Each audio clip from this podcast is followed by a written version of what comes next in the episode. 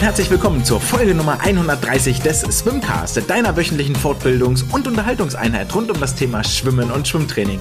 Mein Name ist André und ich freue mich, dass ihr am 18.08.2023 wieder dabei seid, um mit mir gemeinsam die Saison 22-23 zu beenden.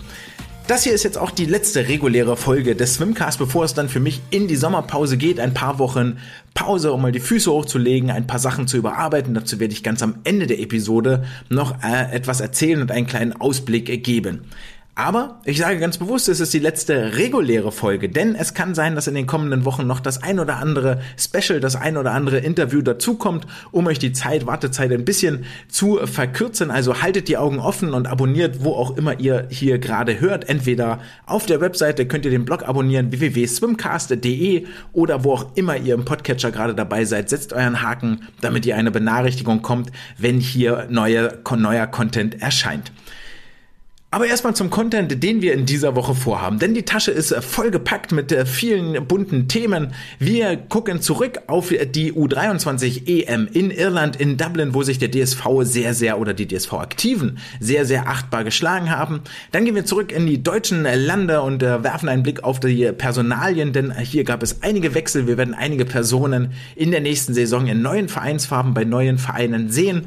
Es gibt für euch da draußen an den Empfangsgeräten ein kleines Quiz, bei dem ihr, so ehrlich müssen wir sein, bei dem ihr nichts gewinnen könnt, aber vielleicht etwas lernt. Zum einen übers Training und auch über euch selbst, nämlich über eure Annahmen, die ihr zum Thema Schwimmen habt, bevor wir dann ganz am Ende mit der Wissenschaft der Woche den Deckel drauf machen.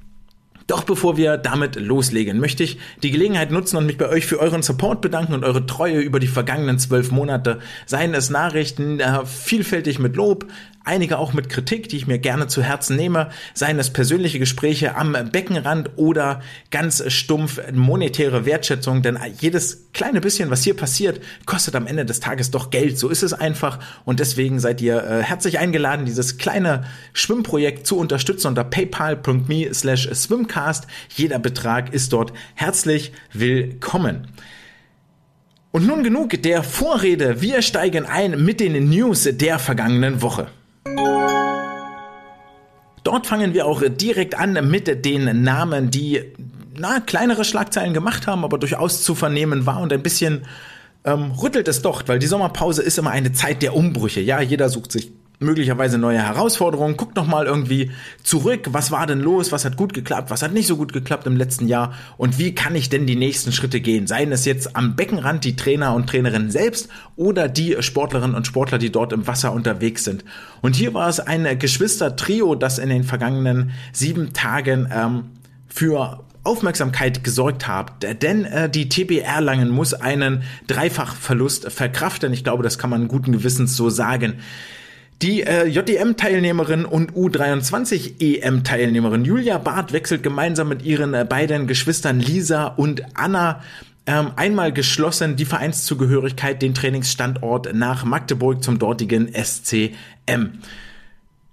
Wem die drei äh, Schwestern noch nicht so ein ganz großer Begriff sind, der sei einmal abgeholt. Und zwar war es äh, Julia schon seit längerem auf den langen Kraulstrecken zu Hause, war jetzt wie gesagt auch bei der U23 EM mit dabei, war bei der JTM im Finale über die 800 und 1500 Meter Freistil dort im Schwimmbecken unterwegs, auch bei den deutschen Jahrgangsmeisterschaften eine ganz, ganz sichere Medaillenanwärterin und eine, die in den nächsten Jahren offensichtlich noch Größeres vorhat.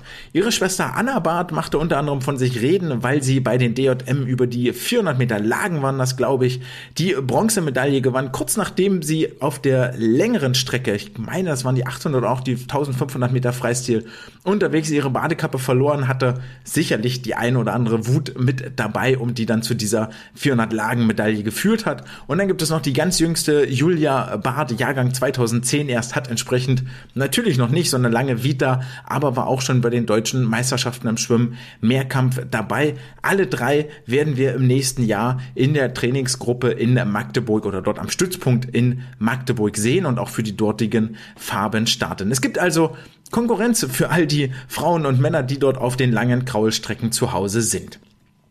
Dann hat sich das äh, Trainerkarussell ein bisschen gedreht, auch wenn der Name inzwischen wirklich abgedroschen ist, aber wir sind da jeden Sommer ein bisschen mehr auf dem Rummel unterwegs und zwar aus der hessischen Landeshauptstadt gibt es hier Nachrichten aus Wiesbaden, denn dort wird Markus Lira seine oder hat mit Sicherheit schon Let äh, seine letzte Trainingseinheit geleitet. Ihn werden wir in Zukunft in Halle am Beckenrand sehen, beim dortigen SV Halle Saale. Markus hat ja auch eine durchaus erfolgreiche Karriere am Beckenrand hinter sich. Dieses Jahr die erste Nominierung zur Betreuung einer DSV-Nationalmannschaft. Er war mit in Maribor unterwegs mit dem A-Off-Team und darf jetzt sein Wissen, seine Leidenschaft und seinen Enthusiasmus in Halle an die dortigen Schwimmerinnen und Schwimmer weiter vermitteln.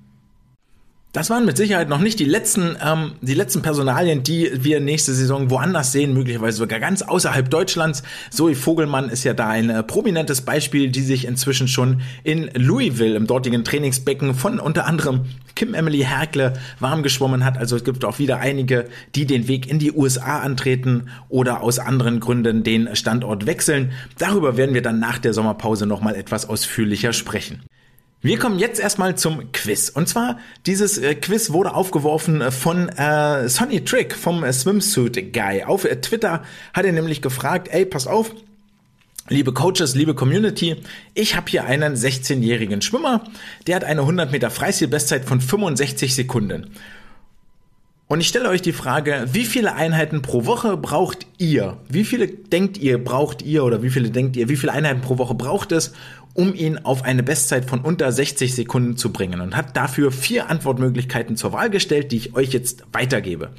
Antwortmöglichkeit 1, 8 und mehr Einheiten, das heißt 15 und mehr Trainingsstunden. Antwort Nummer 2, 5 bis 7 Einheiten, also 10 und mehr Trainingsstunden. Antwort Nummer 3, 3 bis 4 Trainingseinheiten, so 5 bis 8 Trainingsstunden. Oder Antwort Nummer 4, ein bis zwei Einheiten, zwei bis vier Trainingsstunden in der Woche. Und jetzt die Frage ins Plenum an euch, an den äh, Kopfhörern dort draußen. Wie viele Einheiten pro Woche bräuchtet ihr oder was glaubt ihr, wie viele muss man geben, um unter die 60 Sekunden Marke zu kommen? Das ist wieder ein perfektes Beispiel für die Wartemusik, die mir fehlt. Ich muss mich da mal drum kümmern im Sommer. Die Lösung, die Sonny hier jetzt vorgegeben hat, war, er hat es mit zwei Einheiten pro Woche geschafft. Und das Ganze erzählt er nicht, um etwa anzugeben, wie geil er ist und was für ein toller Trainer und dass man ja mit wenig ähm, Einsatz nur bei ihm richtig schnell werden kann. Darum ging es ihm gar nicht. Das war tatsächlich nicht, sondern eine Diskussion anzuregen, ähm, was für Prinzipien haben wir eigentlich im Schwimmsport? Und wir haben in den letzten Wochen hier auch immer wieder, immer öfter über das Thema Overtraining, Übertraining gesprochen, was ein echtes Problem ist im Schwimmen. Gerade in jungen Jahren gilt jetzt für 16-Jährige nicht, aber gerade in jungen Jahren, ähm, dass wir die Sportler zu viel fordern, zu viel ins Wasser schicken, ihnen dadurch die Freude auch nehmen. Und es fällt immer wieder auf, dass der Großteil der Athleten, die wirklich mit 18, 19, 20, 21 ganz groß rauskommen und ganz oben ankommen, dass die eigentlich verhältnismäßig spät angefangen haben, auf jeden Fall später, als wir das so nach Lehrbuch irgendwie erwarten würden. Ähm, das heißt, die haben noch gar nicht so viele Trainingsjahre auf dem Buckel, haben auch noch viel mehr Feuer und viel mehr Elan, um sich hier im Wasser wirklich auszupowern. Ich halte für zwei, also meine Antwort waren drei bis vier Einheiten pro Woche, einfach aus meiner eigenen Erfahrung, weil ich das selber bei uns in Hamburg bewiesen habe, also mehrfach geschafft habe, ganz einfach, ganz stumpf, ähm, dass es mit drei bis vier Einheiten pro Woche geht. Fünf bis acht Trainingsstunden schaffst du unter 60 Sekunden. Geht. Funktioniert auf jeden Fall. Die Frage ist natürlich, die wir uns da immer stellen müssen, ist nach dem Inhalt. Und was ist das Ziel überhaupt? Ja, wir reden ja von einem 16-jährigen Schwimmer, der eine 1,05 als Bestzeit hat. Das ist ja völlig klar, dass der Weg für ihn nicht Richtung Europameisterschaften, Weltmeisterschaften gehen wird, sondern sich sukzessive zu verbessern, Sport treiben des Sporttreibens willen und dabei erfolgreich sein, auch an Wettkämpfen teilnehmen und dort ähm, von Mal zu Mal schneller werden. Das heißt also, er ist kein um wieder Sonny zu zitieren, er ist kein Chet Leclos oder in meinen Worten, er ist kein Lukas Mazerat, die auf dem absoluten Top ihres, ihres Spiels sind, auf dem absoluten Top ihrer Fähigkeiten und gucken müssen, hey, wo hole ich noch eine Zehntel raus, wo hole ich noch eine halbe Sekunde raus, ah, ich muss hier noch mal zwei Stunden pro Woche an meinem Start arbeiten und so weiter und so fort. Darum geht es hier ja gar nicht und schon gleich gar nicht ähm, über eine riesige Ausdauerbasis, riesige aerobe Basis, wo wir auch einen gewissen Trainingsumfang brauchen, sondern wirklich zielgruppenorientiert. Und ich finde, hm, falls ihr jetzt irgendwo bei der Frage fünf bis sieben Einheiten oder acht und mehr Einheiten gelegen, also bei der Antwort gelegen habt, ähm, dann wart ihr nicht allein, das war tatsächlich die Mehrheit der Antworten. Und das ist, finde ich, schon bedenklich. Natürlich, wenn ich acht und mehr Einheiten pro Woche mache, würde unter 60 ist automatisch die Leistungsentwicklung so stark, so gut. Aber wie nachhaltig ist das? Welchen Inhalt mache ich? Wie technisch sieht das aus? Und so weiter und so fort. Und da kann man schon sagen, dass man mit ein bis zwei Einheiten und einem soliden Techniktraining oder drei bis vier ähm, mit einem soliden Techniktraining und darauf aufbauend dann mit einem Distanztraining einen deutlich weiteren Weg zurücklegt in seiner Schwimmkarriere, als wenn man jetzt direkt, boah, hier, gib ihm viel und dann wird schon irgendwas hinten rauskommen, ansetzt. Naja, soweit das äh, kleine Quiz und dann ähm, könnt ihr ja vielleicht was mitnehmen in die nächste Saison oder nochmal drüber nachdenken, ob Schwimmen denn wirklich immer das Image haben sollte, der härteste, der trainingshärteste aller Sportarten zu sein. Dann gab es noch zwei Ausschreibungen, die veröffentlicht worden sind. Die eine ist, sind beide sehr, sehr interessant. Die eine vielleicht für den Großteil deutlich interessanter als die andere. Fangen wir mit der Großteil-Ausschreibung an, nämlich die deutschen Kurzbahnmeisterschaften sind definiert worden. Sie finden statt vom 16. bis 11. November in Wuppertal. Ort ist bekannt, Zeit, also ja, doch, das Datum war jetzt auch nicht die wahnsinnig große Überraschung. Qualifiziert und zugelassen dafür sind die schnellsten 40 Aktiven plus die zehn schnellsten Aktiven aus den JDM-Jahrgängen und die zehn schnellsten Aktiven aus den AOF-Jahrgängen. Ähm, ich sage bewusst die zehn schnellsten Aktiven aus den JDM und AOF-Jahrgängen, die nicht in den Top 40 sind. Also wenn jetzt schon zehn JDMler in den Top 40 sind, dann sind, dürfen Platz 11 bis 20 sich auch über eine Teilnahme hier in Wuppertal freuen. Heißt also, wir sehen maximal 60 Aktive je Strecke. Erfahrungsgemäß sind es dann nicht so viele, ist ja auch ein bisschen Reise und für, für 100 Rücken tritt man die Fahrt dann im Zweifel ja einfach nicht an. Der spannende Part, den ich hier gesehen habe, war der Quali-Zeitraum. Der war nämlich vom 21.11.22 bis 5.11.23 und gerade der Startpunkt des Zeitraumes ist garantiert nicht zufällig gewählt, denn das war der erste Tag nach den deutschen Kurzbahnmeisterschaften 2022. Die endeten am 20. November und jetzt äh, hieß es, nach den DKM musst du also nochmal auf der Kurzbahn angetreten sein, um dich für die neue DKM zu qualifizieren, was ja total sinnvoll ist. Und ich erinnere mich noch, dass 20, dass in der Ausgabe des letzten Jahres der Qualizeitraum, glaube ich, fast anderthalb Jahre war, der war riesig lang auf jeden Fall. Ähm, den haben sie jetzt deutlich eingedampft, was ja sinnvoll und nachvollziehbar ist, weil du möchtest die aktuell schnellsten Sportler haben und nicht die, die vor anderthalb Jahren mal noch in die besten Liste gerutscht sind. Etwas eher als im November wird es den Weltcup geben in Berlin. Der wird wie immer im Oktober stattfinden. Ich habe das genaue Datum jetzt tatsächlich nicht im Kopf, aber wie so kolportiert wurde, wird bei diesem Weltcup es möglich sein, sich für die, zumindest für die ähm, für alle, die nicht aus Deutschland sind, wird es möglich sein, sich für die WM in Doha noch zu qualifizieren und für die Olympischen Spiele in Paris schon Pflichtzeiten zu schwimmen. Das war ja ähm, auch jetzt schon möglich, zumindest wenn man den FINA-Richtlinien ähm, folgt. Der DSV hat dann nochmal andere Qualizeiten festgelegt, in denen dann nominiert wird. Weltcup findet statt vom 6. bis 8. Oktober in Berlin, aber das Ganze mit der Olympia-Quali und so nur am Rande, weil es noch die Diskussion gibt, hier und da ist zu lesen, dass das Ganze auf der 25-Meter-Bahn ausgetragen wird und soweit ich informiert bin, ist es in der olympischen Saison immer auch auf dem, im Olympiapool, also auf der 50-Meter-Bahn, dass der Weltcup dort stattfindet. Wesentlich interessanter und viel mehr Schlagzeilen in den vergangenen Tagen hatte die Ankündigung gemacht von World Aquatics, dass es äh, in Berlin beim, beim Weltcup das erste Mal die Open-Kategorie geben wird. Für alle, die nicht mehr das so richtig auf dem Zettel haben, im Dezember 2022 im Rand, am Rande der Kurzbahn-WM in Abu Dhabi, äh, nicht in Abu Dhabi, sondern in Melbourne, hat sich der äh, Weltverband World Aquatics verpflichtet, eine offene Kategorie einzuführen. Also für alle Menschen, die sich keinem der beiden äh, traditionellen Geschlechter zugehörig führen. Ich glaube, non-binär ist da der entsprechend richtige Fachausdruck. Dieser Verpflichtung kommt World Aquatics jetzt erstmalig in Berlin nach. Es werden 50 und 100 Meter in jeder Lage angeboten für jemanden, der sich in der Open-Kategorie melden möchte. Ähm, genau, einzige, einziger Einzige Startvoraussetzung ist, dass man einem nationalen Schwimmverband angehört und dann kann man sich entscheiden, ob man für den Verband, für den Verein oder alleine als Einzelperson startet. Daraus wird schon deutlich, dass man möglichst viele, viele, viele, viele ähm, dass man die Zielgruppe maximieren möchte mit dieser Open-Kategorie. Weil natürlich bei World Aquatics die Angst vorherrscht, hm, vielleicht meldet sich gar keiner, vielleicht einer oder zwei und dann wird's ein ganz, ganz merkwürdiges Event, ähm, weil es ja auch ein gewisses Outing mit sich bringt. Das muss man ja ganz deutlich sagen. Es gibt ja auch wenig Schwimmer oder Schwimmerinnen, die sich als homosexuell geoutet haben. Ähm, fällt mir tatsächlich, glaube ich, gar kein Beispiel ein. Ähm, naja, lange Rede, kurzer Sinn. Also diese Open-Kategorie wird dort das erste Mal eingeführt.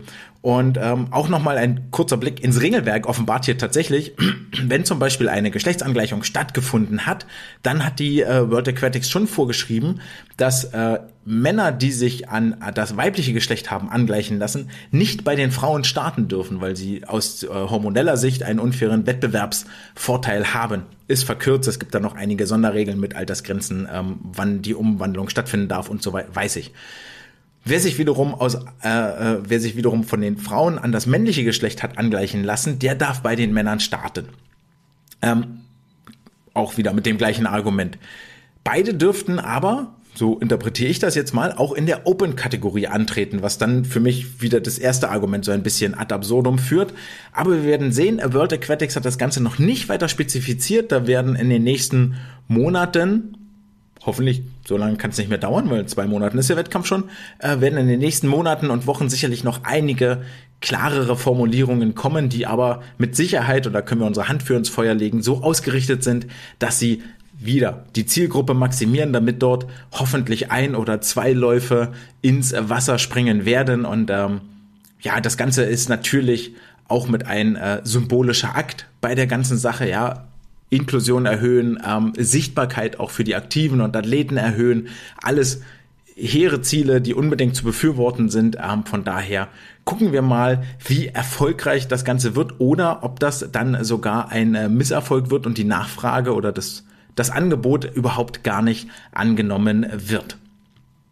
Dennoch, und das ist mir wichtig, den Punkt hier vielleicht ganz zum Ende zu machen, ein äh, richtiger und auch gleichzeitig mutiger Schritt von World Aquatics, hier die Wettbewerbe, den Beschluss aus dem September folgend zu öffnen und zu sagen, wir machen das als erster großer Sportverband ähm, weltweit. Auch das muss man hier vielleicht nochmal festhalten. Und ich denke, der Standort Berlin mit dem DSV als Partner, ist ja auch schon gerade Berlin als Weltcup-Station, ähm, eine lange, lange und äh, sehr vertrauensvolle Partnerschaft, wird nicht zufällig gewählt worden sein. Weil wir jetzt auch einmal im Wettkampfgeschehen drin sind, wir springen rüber nach Irland, schnappen uns ein kühles Guinness und sprechen über die U23 EM in Dublin. Vorweg gesagt, mich persönlich hat das Event tatsächlich voll abgeholt. Ähm, aus mehreren Gründen, die ich hier darlegen möchte. Gar nicht, weil, glaube ich, das sportlich jetzt ein so unfassbar überragend schnelles Meeting war, sondern aus ganz anderen Gesichtspunkten. Nämlich, es war zum einen kurz und handlich. Ding hat Freitag angefangen, war Sonntag zu Ende, drei Tage erledigt der Fall. Damit war es durch. Man musste sich nicht eine Woche mit den Wettbewerben auseinandersetzen, was dann doch kräftezehrend ist, auch als ähm, Zuschauer, ähm, wo es schwierig ist, wirklich äh, dran zu bleiben. Das gleiche Problem habe ich auch über, äh, ja gut, Fußball äh, oder Basketball-WM. Ist nochmal ein anderer Schnack, so ein bisschen. Ähm, vor allen Dingen war das Event ja deshalb so kurz, weil es nur drei Tage gedauert hat. Und das äh, die, die, die Diskussion gab es ähm, in meinen Augen auch bei der WM schon mal ganz kurz irgendwo am Rande, aber die Idee hatte ich auch tatsächlich selber im Kopf. Wie notwendig sind denn eigentlich Halbfinals noch? Wie zeitgemäß ist das Einführen von Halbfinals bei den großen Events? Also bei Olympia kann ich es vielleicht noch verstehen, um dort eine Bühne zu bieten, um dort eine äh, äh, Bühne zu haben, um den Sportlern eine Präsentationsfläche zu bieten. Ähm, ich kann es auch bei einer Weltmeisterschaft durchaus verstehen und nachvollziehen. Aber spätestens bei einer Europameisterschaft höre ich fast auf, an diesem Konzept ähm, Halbfinals dran zu glauben oder wirklich daran festhalten zu wollen. Denn ähm, das Konzept Halbfinale entwertet für alle, die Top 5 sind, Top 6 sind möglicherweise, die Vorläufe vollkommen. In den Vorläufen, das muss man so ehrlich sagen, auch bei der letzten, auch bei der WM jetzt, ähm, die stattgefunden hat in Japan, die Vorläufe in der Summe leistungstechnisch vollkommen irrelevant. Vollkommen. Interessieren niemanden. Die Vorläufe sind völlig egal. Was da passiert, geht einfach an allen vorbei. Es ist eine, eine Belastung. Also irgendwie muss man da dranbleiben und mit zugucken, wer kommt denn ins Halbfinale, wie sah das aus und so weiter und so fort. Für die Sportler ist es eine Belastung, aber für, für eine Außendarstellung völlig, völlig sinnlos. Also da passiert nichts so. Und es gibt inzwischen sehr, sehr viele Strecken, wo die Spitze des Feldes so weit weg ist, also die Top 5, 6, 7 so weit weg sind von den allen, die außerhalb der Top 10 liegen. Die 200 Meter Rücken der Frauen, die 200 Meter Delfin sind da so ein Beispiel, die, die, die 400 Meter Lagen, glaube ich, sind da auch so ein Beispiel. Ähm, ja, da rede ich nicht von 50 Meter Freistil oder 50 Meter Brust, da geht's immer um Hundertstel, da kann immer mal jemand ausscheiden. Ja, okay, von mir aus. So, dann lassen wir da die Halbfinals drin. So, weil da im Halbfinale echt eine Spannung ist. Aber der Aufwertung der Vorläufe, eine Entzerrung des ganzen Terminkalenders, eine Komprimierung von acht Wettkampftagen ähm, und das Schwimmprogramm hat in den letzten Jahren ja eher eine Aufblähung hinter sich. Integration, Langstrecken, 800 der Männer, 1500 der Frauen, finde ich richtig. Die Mixstaffeln finde ich eigentlich auch richtig. Ähm, von mir aus auch die 50er mit inkludieren ins olympische Programm, fände ich jetzt auch okay. Dann hätte man die ganze Sache rund und einmal abgeschlossen und würde viele Diskussionen abkürzen. Aber irgendwo musst du dir halt überlegen, okay, wo, wo, wo streiche ich denn dann auch zusammen? Und eine Streichung der Halbfinals in allen 200 Meter Strecken wäre für mich absolut sofort machen. Unbedingt machen. Direkt. So, und dann haben wir nämlich auch, dann fangen wir an, auch wieder über interessante Vorläufe zu reden, die eine Aufmerksamkeit auf sich ziehen, die es wert sind, aufzustehen nachts oder sich überhaupt hinzugehen, auch in die Schwimmhalle vormittags, tagsüber. All das hatten wir hier bei dieser U23 Europameisterschaft vielleicht sogar noch so ein bisschen auf die äh, Spitze getrieben mit den schnellsten Läufen. Dazu kommen wir aber gleich noch mal dazu. Ähm, warum hat mich das Event trotz immer noch voll abgeholt? Als weiterer Grund, ähm, der Kommentar online, der englische, der im Livestream war, war unfassbar emotional. Der war großartig. Also ähm, das musst du erstmal schaffen. Das musst du wirklich schaffen, die Leute derartig abzuholen, dass jeder Armzug ein Highlight ist, dass du denkst, bei jedem Armzug passiert irgendwas Geiles. Das war mit, mit Abstand, mit absolut weitem Abstand, dass die, die besten Kommentatoren, die ich seit langem, langem, langem, wenn nicht sogar jemals beim Schwimmen gehört habe, das war richtig, richtig gut. Plus, dass es durchaus auch einige Rennen gab, die diese Emotionalität wirklich verdient hatten, die völlig zu Recht so emotional waren. Ähm, dann hörte man wohl auch, dass es volle Tribünen waren. Leider sah man im Fernsehen mal die Sportlertribüne, die war halb leer. Okay, nehmen wir jetzt mal so hin.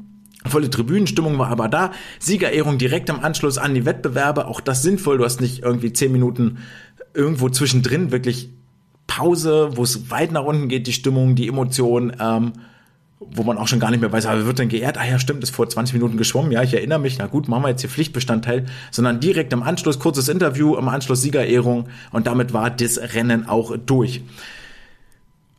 War auch so, dass die USA und die Südafrikaner die Konkurrenz durchaus belebt haben, äh, den Wettbewerb, zumindest äh, bei den Südafrikanern partiell, die amerikanischen äh, Aktiven, die da waren, auf jeden Fall. Ähm, und auch das Niveau war an vielen Stellen überhalb der Junioren-Europameisterschaften und unterhalb der offenen Europameisterschaften, nämlich und damit auch genau da, wo es tatsächlich hingehört. Also für mich wirklich eine rundum von, von allem, wie es irgendwie war, eine gelungene Veranstaltung. Vielleicht ein bisschen lang die Abschnitte, aber mit zweieinhalb Stunden, drei Stunden, ähm, aber das sei mal noch geschenkt. Was man auch dazu sagen muss zum Thema Niveau, dass es ähm, an vielen Stellen über der, unter der eigentlichen Europameisterschaft war. 23 Jahre ist schon relativ alt, also da haben Sportlerinnen und Sportler durchaus schon ihr maximales Leistungsalter erreicht und sind in der absoluten Weltspitze angekommen. War mit Sicherheit auch der Grund, es hätten ja auch viele deutsche Aktive noch mit zusätzlich teilnehmen können. Ja, ein Lukas Mazerat, ein Lukas Mertens, eine Anna Elend, ein Raphael Miroslav, wären dort alle mit reingefallen, ähm, eine und so weiter und so fort. So, das gleiche gilt natürlich auch für die anderen Nationen, die viele noch hätten nominieren können. Aber nach Weltmeisterschaften, nach Universiade, nach Junioren-Europameisterschaften, nach AOF, oh, ist es dann einfach, also für die Aktiven ja dann doch schon viel. Gab aber vielen die Möglichkeit, aus der zweiten Reihe zu glänzen. Dazu kommen wir gleich weil mich eine Sache nämlich auch tatsächlich sehr gestört hat bei diesem Wettbewerb und das war das Regelwerk. Da haben wir letzte Woche schon mal kurz drüber gesprochen. Kommen jetzt zehn Sportler ins Finale, kommen nur acht Sportler ins Finale, von mir aus nimmt übrigens auch immer zehn mit ins Finale, aber ein anderes, anderes Thema. Ähm, kommen nur zehn, kommen nur acht ins Finale. Warum gibt es jetzt hier keine Halbfinals? In allen anderen Wettbewerben schon. Das Wettkampfprogramm ist anders als bei den anderen internationalen Höhepunkten. La la la. Ähm, wer sich gefragt hat von dem Bildschirm, oh, manchmal stehen da acht auf dem Startblock, manchmal neun, manchmal zehn, lag daran, dass auf jeden Fall acht Europäer sich für das Finale qualifizierten. Und wenn dann noch zwei Sportlerinnen oder maximal zwei Sportlerinnen oder Sportler aus den ähm, außereuropäischen Nationen für das Finale qualifizierten, waren es dann eben entsprechend neun oder zehn Aktive, die dort angetreten sind und gegeneinander in den Wettbewerb traten. Ähm, dann gab es noch als zweites das Konzept schnellster Lauf. Über die 400 Meter Lagen war das so, über die 800, 1500 Meter Freistil waren die langsamsten Läufe vormittags. Da gab es also keinen keinen Vorlauf in dem Sinne und der schnellste Lauf, die schnellsten acht gemeldeten, sind dann Nachmittag im Finale im schnellsten Lauf geschwommen. Und hier muss man tatsächlich sagen, dass das Konzept schnellster Lauf bei den Langstrecken durchaus an seine Grenzen gestoßen ist, weil der Deutsche Schwimmverband mit seiner Langstreckendominanz das so ein bisschen ad absurdum führte. Beispiel Beispiel ist hier Leonie Mertens, die am Vormittag schwimmen musste, weil sie die drittschnellst gemeldete Deutsche war. Celine Rieder, Isabel Gose waren schneller gemeldet. Mit der Zeit, mit der sie dann angeschlagen hatte am Vormittag, aber in der ähm, EM-Wertung auf dem dritten Platz landete und die Bronzemedaille hätte gewinnen müssen, die dann aber nicht gewann, weil Isabel Gose und Celine Rieder Gold und Silber gewannen und laut Regelwerk nur zwei Aktive je Nation in einem Finale stehen dürfen. Das Finale, ja, also gut, ähm, weiß jetzt nicht, wie ich das sagen soll. Also Finale war ja später der schnellste Lauf, das heißt, die, die als drittes in dem schnellsten Lauf angeschlagen hat, war dann eigentlich die Finale und die Bronzemedaillengewinnerin, weil Leonie sich gar nicht für das virtuelle Finale qualifiziert hat. Ihr merkt, wie schwierig der ganze Spaß ist. Also kompliziert, ähm, aber aus dem Grund gab es eine Medaille weniger für Leonie, ähm, die das sicherlich am Ende des Tages doch ein bisschen wird weglächeln können, denn es war ansonsten ein äh, sehr, sehr gelungener Wettbewerb für sie. Auch darüber werden wir gleich noch reden. Ähm, ich hatte auch letzte Woche schon gesagt, es ist ein Lernwettkampf äh, für viele, die gar keine internationale Erfahrung sammeln konnten, durften dieses Jahr, weil sie sich nicht für die WM qualifiziert hatten, für den Rest zu alt waren. Und genau das ist das, was wir gesehen haben. Am Sonntag für mich eigentlich das Paradebeispiel für diesen Lernwettkampf auf höchster Ebene, höchster vielleicht in Anführungsstrichen, war ähm, Ole Mats Eidam über die 100 Meter Freistil. Er hatte sich fürs Finale qualifiziert, das war mit Sicherheit das, was man sich ausgerechnet hatte. Und dann hieß es, ja, guck mal, was geht. So, guck mal, ob du irgendwo an deine Bestzeit rankommst, ähm, wo du jetzt hier Vollgas geben kannst. Und da sind jetzt acht, neun, zehn Sportler auf dem Startblock, die alle deinen Bereich sind und es ist richtig harte Konkurrenz. Und mit dem Druck musst du erstmal klarkommen. Ja, es geht jetzt vielleicht um eine Medaille, die willst du auch gewinnen. Ich glaube, sonst brauchst du da nicht antreten. Und so ging Ole auch an den Start voll vorne raus. Also ist das Ding wirklich volles Brett angeschwommen war mit vier Zehnteln als erster bei 50 Metern rum und war schon so, wow, okay, könnte, ne, könnte eine harte Überraschung werden. Krasser Typ, fit, bei, da bei den Finals gezeigt und so, ja, es ähm, war einiges Gutes dabei, auch jetzt an diesem Wochenende. Und dann wird er doch Stück für Stück, gerade so auf den letzten 10, 15 Metern, da wo es wirklich wehtut, wo der Muskel dann zumacht, weil halt zu viel Laktat da ist, ja, dann kommst du nicht mehr voran. Da wird er dann durchgereicht auf den neunten Platz, ist dann auch letzter geworden in seinem Lauf. Ähm, windmühlt sich auch auf die letzten zehn Meter durch, Kopf runter und nur noch ins Ziel rein, was mit Sicherheit ein Stück zu, zu zeitig ist, ja, wenn der Sauerstoffschuld eh schon da ist. Ich honoriere diesen Einsatz, diesen Ehrgeiz absolut. Das ist genau das, worum es hier ging, diesen Vollgas zu gehen. Naja, und jetzt bitte ein bisschen lernen für die nächsten Wettkämpfe und alles ist fein, alles ist schick. Genau dafür ist dieser Wettkampf da und wir hatten eine riesen Unterhaltung, es war eine riesen Gaudi. Ähm, da geht auch am Fernseher der Puls, da rückt man, richtet man sich mal auf und geht ein bisschen näher ran an den Bildschirm, um da wirklich zu erkennen, ob da das ist, was man sich äh, einbildet. Warum sage ich dann auch, es waren gegen acht oder neun Konkurrenten? Weil wenn wir in die deutsche Bestenliste gucken, ich glaube, Ole war in äh, über die 100 Meter Freistil im Einzel dann so eine ähm, 49,5 geschwommen, irgendwo da den Dreh.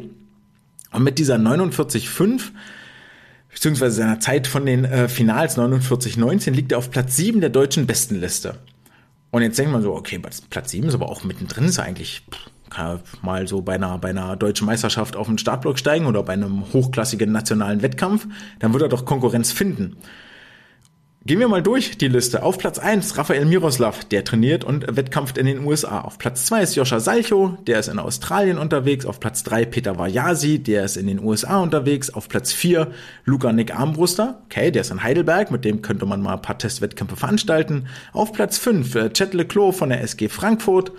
ja, ist irgendwie in Deutschland, aber auch wahnsinnig viel mal woanders unterwegs. Auf Platz 6 Sebastian Schabo ähm, ist die Zeit in Helsinki geschwommen. Weiß gar nicht, inwiefern der da jetzt in der Frankfurter Trainingsgruppe involviert ist. Dann kommt Ole Eidam auf Platz 7. Auf Platz 8 ist Marius Kusch. Ha, trainiert und schwimmt auch in den USA. Auf Platz 9 ist Timo Sorgius von der SSG Leipzig. Hat eher die 200 Meter auf dem Zettel, aber da könnte man vielleicht auch nochmal einen Vergleichswettkampf ähm, initiieren, ist aber auch schon drei Zehntel langsamer als äh, Ole hier in der besten Liste. Auf Platz 10 Tobi van Agelen, SG Neuss, okay, und auf Platz 11 Erik Friese, na, der ist leider auch in den USA. Also sind von den ersten elf gerade mal vier wirklich realistisch in Deutschland greifbar. Alle in völlig anderen Standorten und Vereinen mit völlig anderen Zielen und äh, Wettkampfplänen. Ja, und ob man jetzt, also, ihr seht, wo ich damit hin will. Ja, und genau deshalb ist diese U23 EM eigentlich so ein geiles Ding. Auch unter anderem deshalb, weil wir dort mal Sportler sehen, die wir sonst nie sehen, die eigentlich einfach unter dem Radar, Achtung Wortspiel, die wirklich unter dem Radar schwimmen. Ich glaube, ich verspreche an der Stelle auch nicht zu viel, wenn ich sage unter dem Radar schwimmen. Wenn ich sage, der überraschendste Titel bei diesen Europameisterschaften ging nach Deutschland, nämlich an Cedric Büssing über die 400 Meter Lagen trat in meinen Augen erstmals für den DSV in internationale Erscheinung. Kann sein, dass dort irgendwo ein JDM auf Auftritt war, den ich jetzt übersehe. Ähm, aber diese, dieser Titel für Cedric war derartig überraschend, dass nicht mal die LEN als offizieller Veranstalter und Herr, also mit einem Veranstaltungsfotografen oder zwei oder drei möglicherweise, ähm, ein Siegerfoto von ihm hatte nach dem Anschlag. Es war dann äh, dort online präsentierte der tatsächlich wirklich schnellste in diesem Lauf, der aber natürlich nicht Europameister wurde, weil er aus Südafrika stammt, nämlich Matthew Sates. Cedric, warum hat man den so gar nicht auf dem Zettel? Zum einen, weil er hier einen wirklichen klasse Wettkampf abgeliefert hat mit Steigerungen in seinen Bestzeiten. Ähm, über die 200 Meter Rücken, über die 400 Meter Lagen, die so gar nicht vorhersehbar waren. Wir haben über Cedric irgendwann mal gesprochen, als er in Indiana, ich glaube, das war im Rahmen der, ähm, der WM-Quali, der Pro Swim Series, als das im Rahmen des deutschen WM-Quali-Zeitraums lag, auch mal über die 400 Meter Lagen dort am Start war, dort auch im Finale geschwommen war. Eigentlich ist er nämlich in den USA an der University of Indiana beheimatet, die dort in der Division 2 schwimmt, also noch nicht mal in der höchsten Division, die dann auch in der NCAA, in den College-Meisterschaften Meisterschaften für Schlagzeilen sorgt, sondern auch dort ein bisschen unter dem Radar unterwegs ist. Jemand anders, der dort in der Division 2 am Start war, war, glaube ich, auch Marius Kusch und äh, aktuell Alexander Kunert. Damit äh, rückt er natürlich noch weiter weg aus dem Fokus, als die US-Athleten das ohnehin schon tun.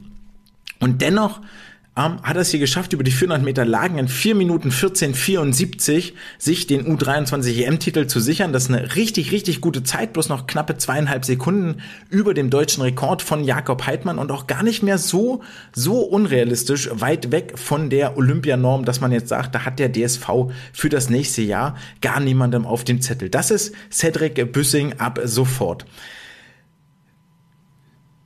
Es war auch ein, generell wieder ein Rennen, das Werbung macht für die 400 Meter Lagen, denn es war ein unfassbar abwechslungsreiches Rennen, wenn man sich nur mal den Sieger Sates 414,73 und den zweitplatzierten Büssing 414,74 anguckt.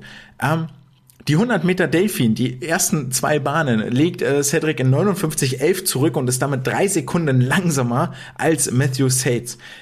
Dann ist wiederum Cedric auf der Rückenstrecke dreieinhalb Sekunden schneller als Sates, der seinerseits im Brustschwimmen zurückschlägt, eine Sekunde aufholt, dann liegen beide so Pi mal Daumen die halbe Sekunde, eine halbe Sekunde auseinander ähm, oder drei, drei Zehntel auseinander, denn die schwimmt äh, Cedric Büssing dann über die 100 Meter Freistil schneller als Matthew Sates sogar nochmal, vor allen Dingen auf der letzten Bahn ist es der absolute Stärke von Cedric. Dort holt er über eine halbe Sekunde auf den Sieger auf und naja, im Anschlag dann, wie gesagt, absolutes Fotofinish. Enger als eine Hundertstel geht es nicht mehr. Und dieses Wechselspiel ist ja das, was die 400 Lagen so wahnsinnig spannend und interessant macht.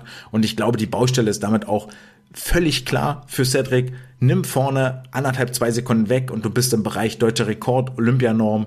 Ähm, das ist eigentlich das, wo es hingehen sollte. Der Rest passt eigentlich soweit schon relativ gut. Die fallen wirklich ab, die 200, äh, die 100 Meter Delfin vorne weg. Das war am zweiten Wettkampftag und aufmerksame Beobachter haben schon am ersten Wettkampftag gesehen, dass Cedric über die 200 Meter Rücken in 201,68 satte zwei Sekunden unter seiner Bestzeit geblieben ist, mit der 201 auch aktuell auf Platz 6 sich in die deutsche Bestenliste einträgt. Dass dann am dritten Tag nach diesem Titelgewinn, damit geht ja einiges noch einher, gibt es eine Dopingprobe, das Ausschwimmen verzögert sich, du kommst spät ins Bett, ähm, am nächsten Morgen sollst du dann wieder fit sein, auf dem Startblock sein und 200 Meter Lagen schwimmen, dritter Wettkampftag. Äh, 203,24 immer noch eine gute Zeit im Bereich der Bestzeit, aber bei weitem nicht in den Steigerungen, wie das am ersten und zweiten Tag war. Aber absolut überraschende Goldmedaille, absolut überraschender Titel und zwar eine, und ein richtig, richtig unterhaltsames Rennen. Ähnlich war es dann auch über die Lagenstrecken für Kim Herkle und zwar über die 200 Meter Lagen. Die 200 Meter Lagen haben wir insgesamt zwei DSV-Aktive gesehen, Kelly Messel, Kim Herkle, die beide auch ungefähr auf dem gleichen Niveau hier agiert haben, auch wenn Kelly mit der deutlich besseren Vorleistung in die Wettbewerbe reingegangen war, ähm, konnte das hier nicht ganz abrufen. Sie wird am Ende im Finale, im Finale erreicht, 2.16.10, wird sie Fünfte, bleibt damit gute anderthalb, zwei Sekunden über ihrer Zeit von den äh, Finals, wo sie sich ja für diese U23 EM qualifiziert hatte, hatte aber zwischen den Finals und dieser, nee, noch vor den Finals war das noch, ah, jetzt muss ich lügen. Irgendwo dazwischen lag jedenfalls noch eine OP und Trainingsausfall und alles, was dazugehört. Glaube ich, ist ein okayes ähm, Saisonende. Alleine die Quali hier geschafft zu haben, war Motivation genug und da war auch viel Emotion damals mit dabei.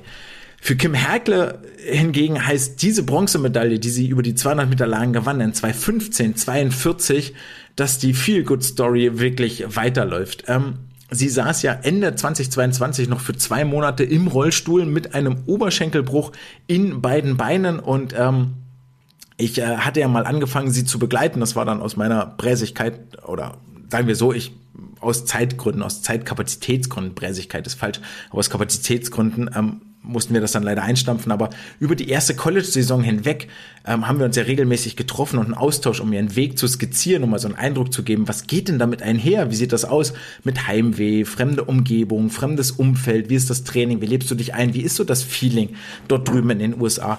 Und da hat sie wahnsinnig viel Gutes erzählt, aber was bei ihr da schon, da schon war, war einfach, dass sie wenn wir jetzt gemein sind, mehr Zeit im Krankenhaus verbracht hat als in der Schwimmhalle. Ähm, mit hier was kaputt, da was kaputt, dort eine Infusion und so weiter und so. Also war eine wahnsinnig, wahnsinnig gebrauchte erste College-Saison.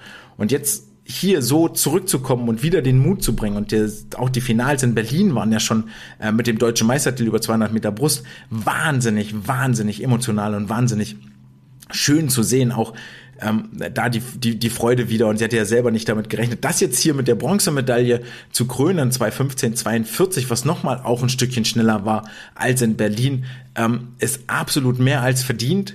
Und auch da müssen wir sagen, ey, können wir mal gucken, wo die Reise in der nächsten Saison vielleicht noch hingehen wird. Es ist ja auch so, dass Kim nicht nur über die 200 Meter Lagen richtig schnell unterwegs war, sondern auch über die 200 Meter Brust nochmal einen draufpacken konnte. Ähm, nämlich auch eine Steigerung von den Finals in Berlin, als sie Bente Fischer hinter sich ließ, hier jetzt in 2.29.04 angeschlagen und das, äh, ja, nach 2.29.04 das Rennen beendet und zwar auf dem, ich gucke noch mal kurz äh, nach, das war doch hier am dritten Wettkampftag da oben, auf dem achten Platz. Und da muss ich sagen, diese 229.04 ist eine richtig, richtig gute Zeit für sie. Ich glaube, Bestzeit liegt irgendwo bei 227, die ist noch ein Stückchen weg, aber aus den genannten Gründen, glaube ich, kann man das einfach nicht wirklich erwarten. Ähm, 229.04 ist richtig, richtig gut. Aber selbst diese U3, also äh, illustriert so ein bisschen auch das Niveau in, in Deutschland. Ja, das war schneller als in Berlin, wo sie deutsche Meisterin geworden ist mit der Zeit. Und selbst jetzt hier bei der U23M war die Spitze da noch echt ein Stückchen weg. Also ich glaube, Siegerzeit war irgendwo 2, 2, 25, irgendwo da den Dreh. Mona McSherry war's. Ähm, es war aber dennoch ein wirklich, wirklich gutes Rennen, das sie hier geliefert hat, das aber leider nur aufgrund der schnellen Konkurrenz überhaupt nicht so aussah. Und das ist etwas, was man sehr, sehr selten sieht. Meistens ist es ja so, dass wenn Sportler richtig gut unterwegs sind, sehen sie auch in ihrem Lauf richtig, richtig gut aus. Ähm, auch das war hier gar nicht gegeben. Ich erinnere mich da auch selber noch an einen Fall, äh, wo ich mal ein Video gesehen hatte von einem Sportler von mir, neuen Ländervergleich war das in Berlin oder norddeutscher Ländervergleich, völlig egal ähm, wo die Besten jedes Bundeslandes nominiert sind, dann dort anzutreten. Und er schwamm 100 Meter Delfin oder sogar 200 Delfin und schlug ewig, also mit einer krassen Bestzeit an. Ich glaube, er war knapp über einer Minute, müssen die 100 Daving gewesen sein. Aber ewig weit hinter den drei Erstplatzierten. Und es sah so langsam und so fürchterlich aus, aber weil die ersten drei einfach nur so, so schnell waren. Und ein ähnliches Gefühl war es ja auch über die 200 Meter Brust. es war wirklich ein gutes Rennen. Es war wieder ähm, die Stärke, die, die Kim hat, auf der zweiten, dritten, vierten Bahn gleich schnell zu sein, hinten raus vielleicht noch, noch mal draufpacken zu können. Das war ja das, was sie zum deutschen Meistertitel getragen hat. Aber die anderen anderen haben zwischendrin einfach ihr schon so viel abgenommen, dass da dann einfach nichts mehr zu holen war oder hatten am Ende sogar noch mal mehr Kraft und Energie übrig als Kim über die 200 Meter Brust. Dennoch, Bronzemedaille, 200 Lagen, 215,4, ganz starke Zeit, damit auch ähm, immer noch in einer sehr, sehr engen und sehr zahlreichen La Frauenlagenbubble in Deutschland verortet. Ich glaube auf dem sechsten, siebten Platz in der besten Liste. Und die sind alle noch aktiv, alle sehr, sehr jung. Kat Kathi Demler ist da die älteste. Ähm, und alle anderen fangen bei Jahrgang 2002 und jünger an. Also da habe ich immer noch die Hoffnung, dass da aus dieser Konkurrenz heraus etwas richtig, richtig äh, Großes und Starkes erwächst schon etwas richtig Starkes erwachsen ist auf den Langstrecken. Und hier weiben wir mal ein bisschen durch den Wettbewerb. Wir fangen auf der Frauenseite an, wo nämlich Isabel Gose mit äh, wirklichen Katie Ledecky-Vibes durchs Wasser geschwommen ist. Nicht nur, dass sie als einzige neben äh, Mona McCharity die Bruststrecken, die 50, 100, 200 Meter gewonnen hatte, die einzige aktive überhaupt im Becken auf der Männer- und Frauenseite war, die drei Siege einfahren konnte, sondern auch in einer absolut bestechenden und dominanten Form, die ähm, Großes erwarten lässt für die kommenden zwölf Monate bis Paris. Und das muss das Ziel sein, das ist völlig klar. Die 800 Meter Freistil gewann äh, Isa in 8 Minuten 20, 80 ähm, war damit nur knappe drei Sekunden über ihrer Zeit, die sie bei der WM ins Wasser gebracht hatte. Auch ja grundsätzlich ein sehr, sehr straffer Zeitplan und hatte damit neun Sekunden Vorsprung auf die Gewinnerin der Silbermedaille, nämlich Leonie Mertens, die ihrerseits einen wahnsinnig überragenden Wettkampf hier in Dublin erlebte und sich nochmal verbessern konnte von ihren Ursprungszeiten, die sie in Berlin bei den Finals ins Wasser brachte und auch die ein oder andere WM-Norm nochmal abhaken konnte. Dann gewann Isa am zweiten Wettkampftag die 400 Meter Freistil in 405,96, blieb damit drei Sekunden über ihrer WM-Zeit, die auch deutschen Rekord bedeutet hatte in Fukuoka, hatte zweieinhalb Sekunden Vorsprung auf ja, ahnt es kaum, Leonie Mertens auf dem zweiten Platz.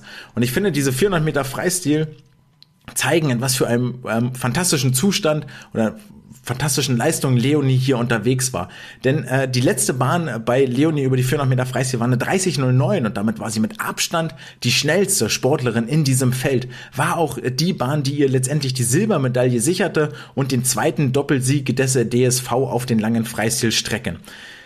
Nochmal zur Erinnerung, Leonie ist erst Jahrgang 2004, erst 19 Jahre alt und hat äh, jetzt schon zwei WM-Qualis für Abu Dhabi in der Tasche. Das ist der FINA A-Cut die WM-Quali. Und ähm, wenn der DSV seine Richtlinien beibehält für Olympia und das dem ist zu hoffen, dann reicht dieser A-Cut, dieser schnellste Cut, den die FINA hat, ähm, auch dafür, sich für Olympia zu qualifizieren. Und das wäre schon ein ganz schönes Brett. Also das ist auch etwas, ähm, und da ist ja aktuell auch tatsächlich eine Lücke auf den Langstrecken mit dem äh, Rücktritt von Sarah Wellbrock, ist dort ein zweiter Spot hinter Katie, hinter Katie Ledecky, will ich schon sagen, hinter Isabel Gose frei. Ähm, ja, der ist jetzt offen, wer ihn sich auch immer nehmen möchte und verdienen möchte. Und Leonie hat da mal ihren Hut ganz, ganz weit nach vorne in den Ring geworfen, denn es war ein richtig, richtig fitter Wettkampf. Für sie gilt ähnliches wie eigentlich auch für Sven Schwarz. Das ist das einzige Highlight für sie in dieser Saison gewesen und sie hat es geschafft, auf den Punkt absolut fit zu sein und überragend fit zu sein. Und die letzte lange Kraulstrecke sind 1500 Meter Freistil am dritten Wettkampftag. Isa hatte schon angekündigt im Beckenrand-Interview am Tag davor, ey, mal gucken, was mein Körper noch über die 1500 kann. War Gott sei Dank nur ein Lauf und die taten am Ende hin richtig, richtig weh. Also es war von außen zu sehen. Da wurden die Armzüge schwieriger, da wurde es Boah, da, da, da hat man hatte sich sehr zum Ende hin gearbeitet. Sieg in 16.02.89 ähm, wusste dann anschließend auch einzuordnen, ey, mehr war einfach nicht drin. Es waren taffe Wochen, die sie hier hinter sich hat und ähm, Respekt aller Ehren wert. Äh, gab dann auch noch den, ich glaube, die fünf beste Leistung des Wettkampfes waren ihre bei eine ihrer Zeiten müssen die 800 oder 400 Meter gewesen sein. Gibt's dann auch noch ein bisschen Urlaubsgeld oben drauf.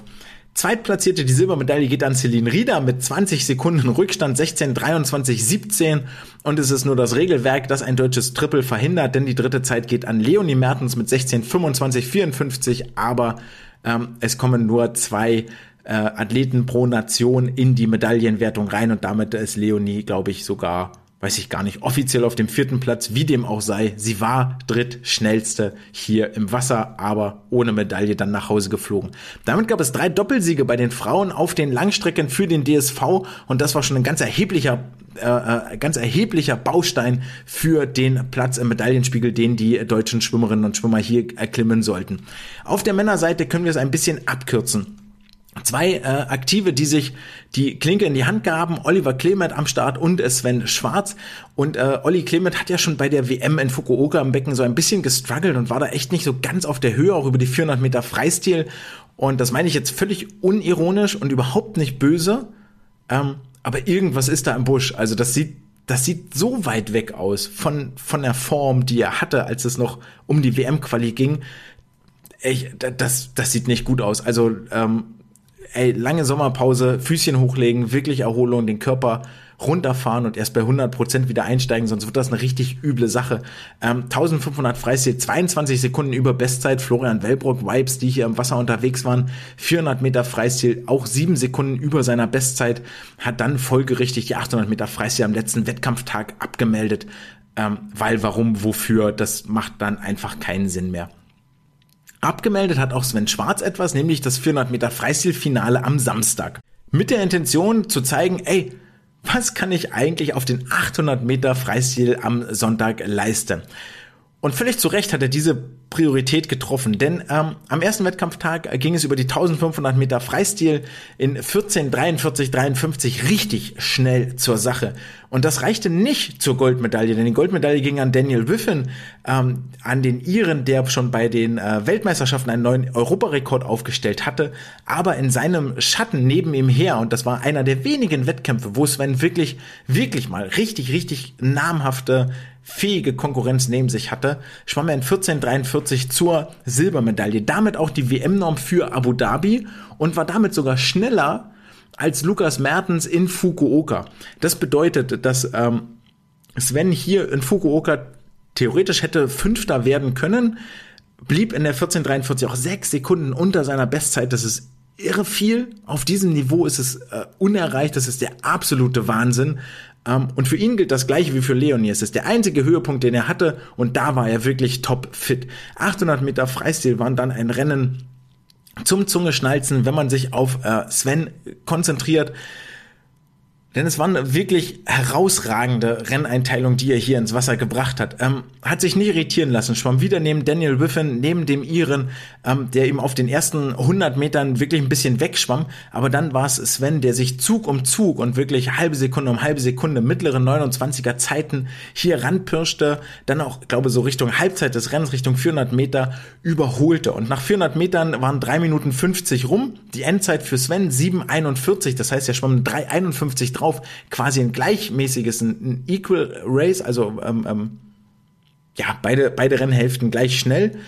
Bestzeit 1,7 Sekunden verbessert. Das hätte bei der WM zu einem sechsten Platz gereicht. Und das war ein richtig, richtig krasses Rennen. Auch mit, mit Vollspeed bis zum Ende. Da war wirklich in jedem einzelnen Armzug zu sehen, ich zeige hier, was ich kann. Und wir wenn es eines Beweises bedurft hätte, das war dieser Wettkampf, der gesagt hat, Sven Schwarz gehört in die absolute Weltspitze rein. Der deutsche Rekord lag irgendwo für mich auch schon mal in der Luft. Ich hatte den zumindest mal rausgesucht und die äh, 27,4 auf der letzten Bahn ähm, war unerreicht in diesem Feld und ähm, ist auch wirklich wahnsinnig, wahnsinnig schnell, aber immer noch, und das möchte ich an der Stelle mitgeben, um das einordnen zu können, eine Sekunde langsamer als das, was auf Weltniveau aktuell geliefert wird auf der letzten Bahn, nämlich in Fukuoka. Da waren es mittlere 26er Zeiten. Das ist abgefahren und unglaublich, was da im Moment im Wasser unterwegs ist. Aber Sven, ja, da, da sind doch die Zeichen, äh, die Weichen gestellt für die nächste Saison. Und dann müssen wir uns noch über zwei Rennen unterhalten, die auch für, ne, über ein Rennen, das auch für Medaillen gesorgt hat, nämlich die 400 Meter Freistil Mixed Staffel am letzten Wettkampftag. Sicherlich auch überraschend, wenn auch nicht ganz so überraschend wie die 400 Lagen Goldmedaille, schon alleine, weil es dann äh, in Anführungsstrichen aber wirklich ganz, ganz dünne und eigentlich kaum sichtbare Anführungszeichen nur es hat zu Bronze gereicht. 3,28,90 und damit waren die vier äh, Sportlerinnen und Sportler, die hier im Wasser waren, nur 1,2 Sekunden langsamer als die Staffel bei den Weltmeisterschaften in Fukuoka. Das finde ich echt abgefahren. Und es lag vor allen Dingen daran, dass äh, mit Nele Schulze eine aktive unterwegs war, die auch schon bei der WM Bestandteil der WM-Staffel war und mit Nina Sandrine Yazzi eine Sportlerin hier nach oben schwamm und mit Zeiten überzeugen, zu überzeugen wusste, die auch so noch nicht zu sehen oder auch, glaube ich, einfach nicht zu erwarten waren. Weiterhin möchte ich loben, dass diese 400 Freistil-Staffel die jüngste Staffel im gesamten Teilnehmerfeld war. Es gab keine Staffel, die irgendwie jünger war. Ja, Nina Jatzi ist Jahrgang 2005, Nele Jahrgang 04, Timo Sorgius Jahrgang 03 und Ole Mats Eidam ist, glaube ich, Jahrgang 02 oder 03, ehrlicherweise. Gerade ein bisschen gelogen. Ähm, und Nele und Nina, die wirklich die jüngsten sind in diesem Feld und dann nochmal zusätzlich bei den Frauen, warten die viert- und fünft schnellste Zeit von 16 Starterinnen bei den Frauen. Das ist echt abgefahren. Und ähm, was bedeutet das viert- und fünft schnellste Zeit? Nele schwamm eine 54,8. Ähm, an Position 3, Wechselzeit waren 27 Hundertstel, also rechnen wir nochmal drei Zehntel drauf, wegen Reaktionszeit, sind wir bei einer 55,11. Nina schwamm eine 54,7, damit eine Sekunde unter ihrer Bestzeit, 55,7 ist die.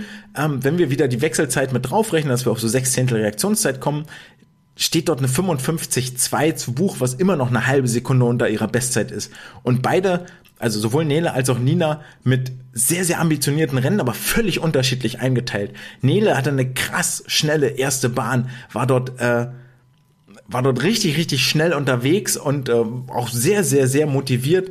Ähm, und konnte das dann aber nicht ganz nach hinten raus halten. Nina schwamm das ganze Rennen andersrum, war vorne etwas zurückhaltender, aber ich dachte, ah, vielleicht noch vierter Platz, könnte jetzt aber eng werden und war dann aber so so saustark aus der Wende raus, aus der Tauchphase in die Gesamtbewegung, ähm, dass sie da keinen Zweifel mehr gelassen hatte, dass die Bronzemedaille zum einen wohl verdient ist und eigentlich noch näher an Silber dran war als am Holzplatz.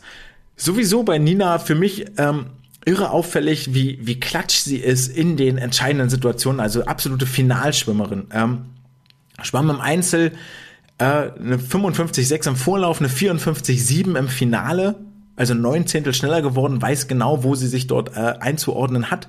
Nee, schwamm, äh, schwamm im Einzel über die 100 Meter eine 56,1, in der Staffel im Vorlauf eine 55,6, im Finale eine 54,7. Also hier nochmal richtig, richtig einen draufgepackt. Ähm, und auch über die äh, kürzere Distanz, wo sie den Einzelstart hatte, über die 50 Meter Freistil, hat sie gezeigt, dass sie im Finale präsent ist und abliefern kann. Das wissen wir nicht nur seit 2022, als sie JDM-Siegerin wurde, dieses Jahr den Erfolg quasi wiederholt mit der Silbermedaille über die 50 Freistil bei den Junioren-Europameisterschaften in Bukarest, äh, sondern auch jetzt hier bei der U23 EM als erst 18-Jährige. Denn nach 25-29 blieb die Uhr für sie stehen im 50 Meter Freistilfinale, das bedeutete bei dieser EM Platz 4, also denkbar knapp an der Medaille vorbei, aber viel, viel wichtiger sicherlich für sie, damit den deutschen Jahrgangsrekord von Anna Stefanie Dieterle aus dem Jahr 2015 unterboten. Der stand bei 25,32. Nina war jetzt hier 300 schneller und das war ein wirklich, wirklich erfolgreiches Saisonende einer erfolgreichen Saison für sie. Hat ja in Essen mit Juliana Boxka noch eine fähige Sprintpartnerin ähm, neben sich im Trainingswett Trainingsbecken und mit Stefan Wittke einen Coach, der den Erfolg mit nach Essen gebracht hat von Dortmund und antwortete dann auch auf die Frage, ey, Paris 24, wie sieht's eigentlich aus? Da gibt's eine 4x100 Freistilstaffel der Frauen äh, mit den Worten, wir werden sehen. Also das war wirklich ähm, diese Staffel äh, absolutes, absolutes Highlight zum Wettkampfende. Wie lautet jetzt das Fazit dieser U23 EM aus DSV-Sicht? Ähm, wer dem Swimcast auf Social Media folgt, der wird sich vielleicht gewundert haben, ey, es war ganz schön viel Gespamme, so drei Tage U23 EM, wie viele Posts waren das? 100, 200? Ähm, gab es viele Insta-Posts? Ja, wirklich. Und zwar für jede Medaille ein, für den deutschen Jahrgangsrekord ein, für die Halb für die Finals, für die Vorläufe. Ähm, und es gab sie nämlich völlig zu Recht. Die Deutschen fuhren mit oder flogen mit elf Medaillen wieder nach Hause. Fünfmal Gold, viermal Silber, zweimal Bronze. Das macht dann auch Platz drei im Medaillenspiegel. Und das, was ich bei der WM bemängelt habe, ja, du brauchst ja eigentlich so ein Superstar, so ein Überperformer, der dir der dir mal Medaillen nach Hause schwimmt, der dir mal drei, vier Stück einsammelt. Die waren jetzt hier bei der EM nämlich vertreten. Es waren drei Medaillen für Isabel Gose, die dreimal Gold gewonnen hatte. Es war Leonie Mertens, die mit zwei Silbermedaillen ihren Anteil leistete. Sven Scharz, Cedric Büssing jeweils einmal Gold, Celine Rieder ein Silber, Sven Schwarz noch einmal Silber, also auch er mit zwei Medaillen nach Hause geflogen. Kim Herkle und die 400 Freistilstaffel mit einmal Bronze und dann noch durchaus die ein oder andere äh, vierte Platzierung in dieser EM-Wertung, ähm, die ja dann auch immer nur denkbar knapp an den Medaillen vorbei sind. Also wirklich, wirklich in meinen Augen, nicht nur weil es für den DSV erfolgreich war und ein positives Saisonende für viele der Aktiven dargestellt hat, sondern auch wegen der ganzen Präsentation, ähm, wegen dem ganzen kompakten Format für mich da eine sehr, sehr gelungene Sache. Das war dann auch der letzte Wettkampf, über den wir in der laufenden Saison gesprochen haben. Kommen wir zur Wissenschaft der Woche. Und die Wissenschaft der Woche trägt den wundervollen Titel Relationship between Swimming Speed and Physiological and Perceptual Responses in Skins Races. Das Ganze veröffentlicht von Tsukahara und Ueda in Japan im Scientific Journal of Sport and Performance 2022. Worum geht's? Wer das Englisch nicht so ganz mächtig ist, der es nochmal kurz übersetzt oder wie immer an meiner Aussprache zweifelt.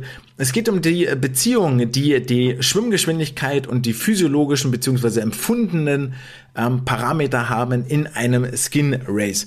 Was ist ein Skin Race? Zum einen hat dort äh, die Aufmerksamkeit der Forschung auf die Skins Races extrem zugenommen in letzter Zeit, äh, in den letzten Jahren, vor allen Dingen, weil die International Swimming League diese Skins Races eingeführt hat, also wo dreimal 50 Meter Vollgas gegeneinander geschwommen werden, alle 50 Meter wird das Teilnehmerfeld halbiert. Und nicht nur die ISL hat dieses Format für sich entdeckt, sondern auch die U23 EM hat dieses Format eingeführt. Dieses Jahr, ähm, ist ehrlich gesagt an mir im TV vorbeigegangen am Samstagabend sei es drum, gibt es jetzt und äh, findet man ja auch so in verschiedenen anderen kleineren äh, Wettkämpfen von Vereinen. Spannend finde ich hieran eigentlich, dass die Wettkampfformat des Skins Races tatsächlich neu ist, aber im Training durchaus gängige Praxis. Ja, wir alle haben das hinter uns oder selber gemacht oder mal gesehen, von unseren Kindern erzählt bekommen. 10 mal 50 All Out auf drei Minuten 5x50 All-Out auf 1,30 und so weiter und so fort. Also diese 50er im All-Out-Format, so schnell du kannst, wieder und wieder mit entsprechender Erholungsphase, ist halt gar nicht neu, aber findet jetzt auf einmal wissenschaftlich ganz andere äh, Anerkennung. Im Wettkampf nimmt natürlich im Vergleich zum Training die Intensität zu, die Wiederholungszahl ab. Ähm, ja gut, so ist es. Vielleicht als kleine Side Note, äh, und vielleicht kann das irgendjemand umsetzen von euch da draußen, wenn ihr mal Wettkämpfe organisiert. Ich habe es damals nicht geschafft in meiner aktiven Zeit. Ähm, so ein bisschen eine Abwandlung dieses Skins Races wäre auch in meinen Augen auch ein unfassbar spannendes, weil vielleicht für die Sportler sehr, sehr tödliches Konzept. Ähm, wenn du acht Startbahnen hast, schwimmst du 400 Meter, lässt alle acht starten gleichzeitig und sagst, okay, nach 100 Metern scheidet der Erste aus, nämlich der, der als letztes wendet nach 100 Metern und dann alle 50 Meter nehme ich einen weg aus dem Starterfeld. Immer den, der als letztes die Wende macht, der als letztes mit den Füßen an der Wand ist. Und dann bleiben auf den letzten 50 Metern von 350 bis 400 Metern nämlich noch genau zwei Aktive übrig, die schon sieben Bahnen ohne Pause, in den, äh, 57er ohne Pause in den Knochen haben und dann sich dort auf einmal alles geben sollen. Also da hätte ich da hätte ich eigentlich immer noch richtig, richtig Bock drauf, ähm, wie sich das Ganze so gestaltet und welche Taktiken es da geben könnte, weil man ja natürlich auch nicht alle, also setzt das gerne mal um. Ich, ich halte das für sehr zielführend. Ich glaube, es ist ein wahnsinniger Entertainment-Faktor für alle, die da draußen zugucken und für die im Wasser, ja, es tut halt dann mal weh. Vier Minuten lang. Okay. Ähm, kommen wir wieder zurück zum Thema. Äh, physiologische äh, Antworten des Körpers auf einen Skins Race, also auf 3x50 All Out. Sie zitieren hier eine Vor Vorstudie, wo ähm, es heißt, äh, ey, haben wir uns mal angeguckt, für den Wettkampfsieg entscheidend ist eigentlich zum einen die VO2 Max, die ein, ein, ein Parameter ist für die äh, Ausdauerfähigkeit des Körpers, wie viel Sauerstoff kann ich eigentlich aufnehmen und gleichzeitig die Fähigkeit, wie viel Sauerstoffschuld kann ich denn ertragen, wie viel je mehr Sauerstoff ich verbrauche, den ich nicht nachführe, desto höher wird ja der Laktatspiegel äh, im Körper, weil ich den nicht wieder abbauen kann. Und das heißt, je höher meine Sauerstoffschuld sein kann, je höher mein Laktatwert sein kann und je mehr VO2 Max ich habe, desto ähm, desto leistungsfähiger bin ich und dann äh, erhöht das meine Wahrscheinlichkeit für den Wettkampfsieg. Aber das Ganze nur in einmaliger Erholung. Wie sieht das Ganze jetzt bei dreifacher Belastung aus? Dafür haben sie sich sieben Männer geschnappt, 18 bis 21 Jahre alt, mit einer 50 Meter Freistil-Bestzeit 25 bis 28,5 Sekunden. Und da hören wir schon raus, so wahnsinnig leistungsambitioniert ist das eigentlich nicht. Die hatten auch nur dreimal Wassertraining pro Woche plus zweimal Land pro Woche und haben sie dann durchs Becken gescheucht. Dreimal 50 Meter Kraul, all out auf der Langbahn. Drei Minuten Pause mit Lockerschwimmen zurück zur Startseite. Ich nehme mal an, weil es nur auf der Startseite äh, Startblöcke gab.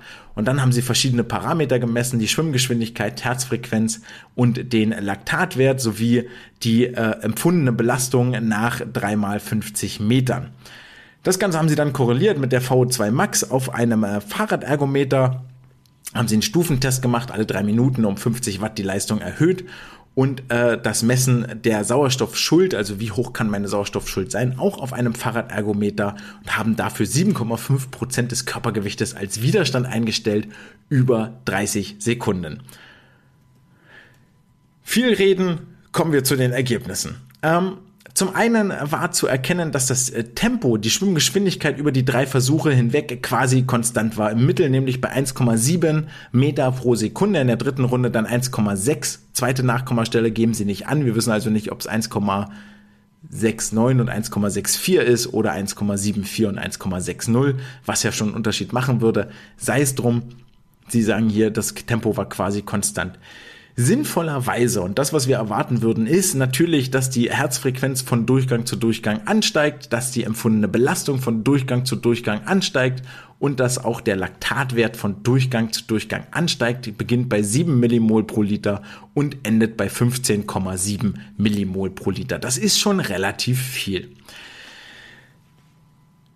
Des Weiteren äh, stellen sie dann auch heraus in einer zweiten Tabelle, dass sie sagen, ey, je höher deine VO2 Max ist, desto höher ist auch die Sauerstoffschuld, die du eingehen kannst. Bestätigen also die äh, Voruntersuchungen hier an der Stelle auch über mehrere Versuche hinweg, dass äh, je mehr Sauerstoff du aufnehmen kannst, desto höher kann auch deine Sauerstoffschuld werden, ohne dass sich das negativ auf deine Leistung auswirkt. Also die ähm, diese beiden Parameter, je höher VO2 Max, desto höher kann deine Sauerstoffschuld werden, ähm, korreliert also direkt mit der Schwimmgeschwindigkeit. Heißt also, wir haben ja zwei Parameter, die wir im Training durchaus adressieren sollten und die wir ähm, über so eine Serie auch abprüfen können. Ja, wenn wir unsere Sportler 8 mal 50 Meter All-Out schwimmen lassen und die halten die Geschwindigkeit, dann wissen wir, ah, okay, hier, das sind also die beiden Sachen, die da dazu beitragen. Und halten sie das nicht, dann wären das schon mal so Stellschrauben, an denen ich rumschrauben kann. Schlussendlich ähm, schließen sie dann aus ihren Daten der Untersuchungen, aus den Werten, die sie erhoben haben, dass die Schwimmgeschwindigkeit bei den Aktiven nur deshalb aufrechterhalten werden kann, weil weiterhin Laktat produziert werden kann. Ergo, je höher der Laktatwert, desto besser die Sprintfähigkeit bei den äh, Sportlern. Haben wir mal wieder gezeigt. Das heißt, das Beibehalten hoher Geschwindigkeiten ist ein Zeichen für eine fähige Laktatproduktion. Wenn wir also Sportler haben, die diese Geschwindigkeiten nicht halten können, dann unter anderem auch deshalb, weil sie das Laktat nicht produzieren können. Ähm, das Training dieser Laktatproduktion ist auch möglich über kürzere Distanzen und dann aber gerne mit passiver Pause, um das aerobe System da nicht zu triggern. Ähm, haben wir auch schon hinlänglich vielfach mal drüber gesprochen. Soweit zur Wissenschaft der Woche und das bringt uns zu den Schlussworten der heutigen Folge und der Saison 22-23. Denn diese Saison war eine durchaus sehr lange und sehr anstrengende Saison. Vielleicht nochmal so ganz kurz rekapituliert. Ähm, es ist so, so viel passiert. Es fing alles irgendwie im November an mit einer deutschen Kurzbahnmeisterschaft, die überragende Frühleistungen geboten hatte. Es war eine Zoe Vogelmann, es war eine Leonie Kuhlmann, es war ein Silas Beeth, die da echt ein Feuerwerk ins Wasser gebracht haben, die mir dann noch in Erinnerung geblieben sind. Es folgte eine Kurzbahn-WM in Melbourne. Ähm, anschließend machten die Jugendschwimmer von sich reden. Da waren Maja Werner und Zoe nochmal im Podcast zu Gast, in, als sie in Eindhoven schnell unterwegs waren. In Prag war eine DSV-Auswahl unterwegs. Generell die ganzen Wettkämpfe quer durch die Republik, die so ihren, ihren Fokus und ihre Spannung daraus bezogen, dass sich die Plätze in der besten Liste immer neu verschoben haben und immer neue Leistungen dazugekommen sind, was dann kulminierte, dass dort die besten Nachwuchsaktiven bei den deutschen Jahrgangsmeisterschaften aufeinander getroffen sind und da, die haben auch tatsächlich nicht enttäuscht, meiner Meinung nach. Zumindest was so die Spannung der Rennen als auch die Stimmung auf den Tribünen anging. Denn es war mal wieder wirklich, wirklich sehr, sehr laut und zwar so laut, dass in Teilen der Hallensprecher nicht mehr zu verstehen war. Und das ist die Wettkampfatmosphäre, die echt Bock macht. Da macht's richtig, richtig Spaß, da macht's richtig, richtig Laune. Wir hatten eine WM-Quali ähm, mit den Berlin Swim Open, die absolutes Weltniveau hatten. Da waren so, so viele gute Leistungen dabei, so viele deutsche Rekorde, die in diesem Jahr gefallen sind.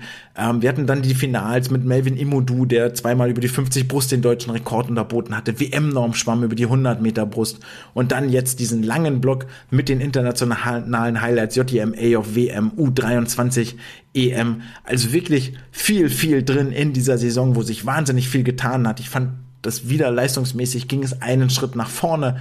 Ähm, jetzt müssen wir gucken, dass es da im Nachwuchs meiner Meinung nach wirklich auch nachschiebt und die Elite, die in der Weltspitze angekommen ist, dort die Lücke nicht zu groß wird zu den Nachwuchsaktiven, sondern dass die von unten drücken und weiter Druck machen und direkt nachfolgen können in die Fußstapfen. Da gibt's ja durchaus Namen, die, ähm, die dort in Reich oder die da schon anklopfen, die dort schon ähm, mal reingeschnuppert haben und dazugehören, dazugehören, ähm, die jetzt aber weiter an sich arbeiten müssen. Und äh, das werden wir natürlich auch in der nächsten Saison wieder weiter begleiten.